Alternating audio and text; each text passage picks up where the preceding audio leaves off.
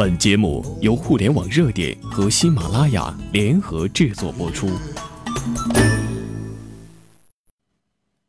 听众朋友好，我是主播秋风。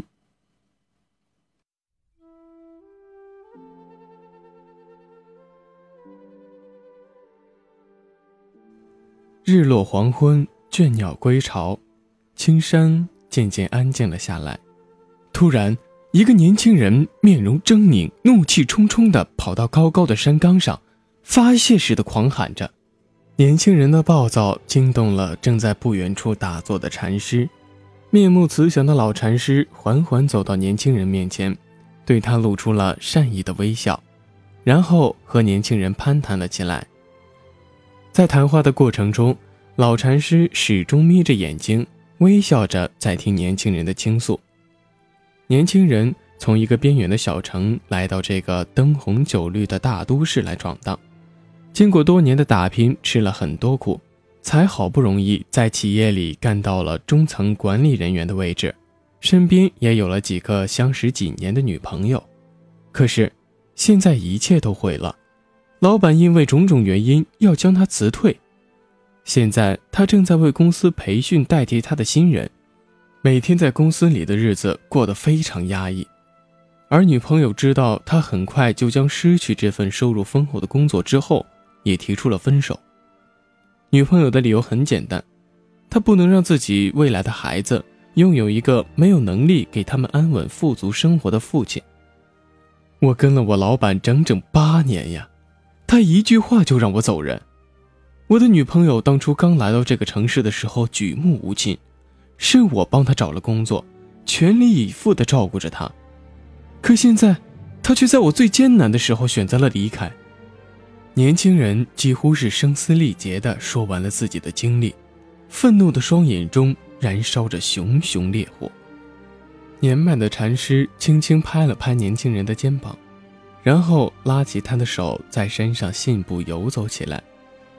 清凉的山风让年轻人烦躁的内心渐渐平静了下来。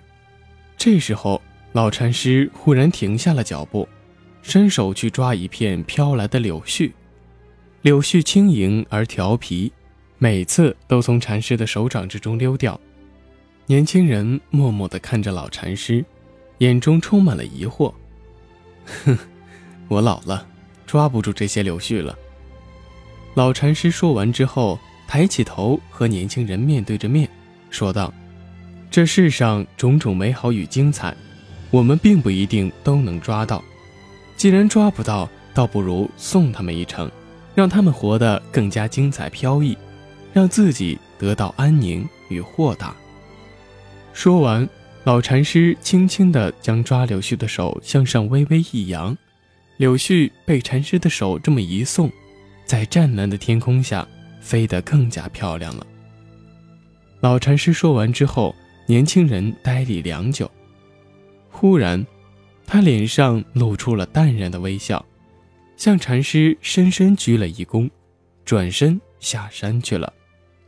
回到城里之后，年轻人兢兢业业地将自己在工作中的经验都交给了那个即将接替他的新人。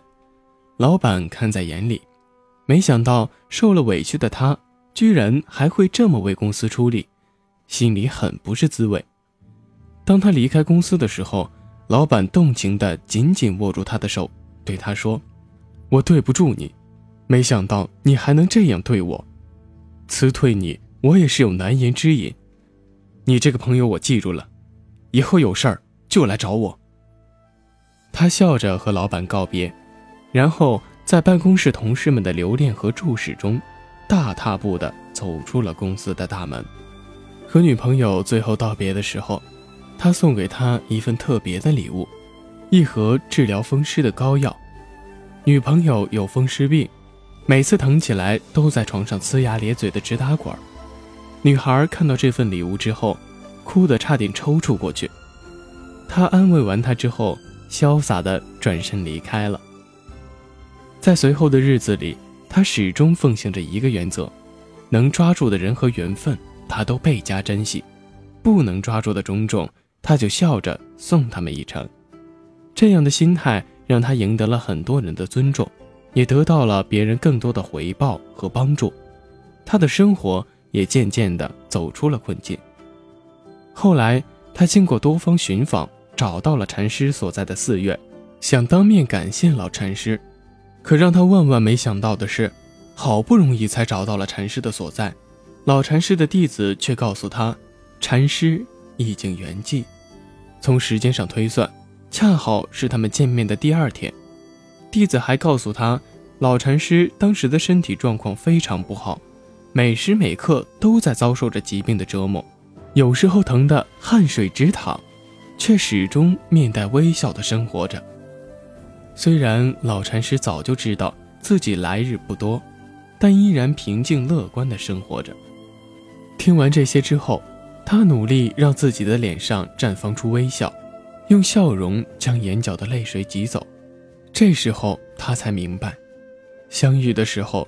老禅师是忍受着多么巨大的身体痛苦，在为自己解脱烦恼。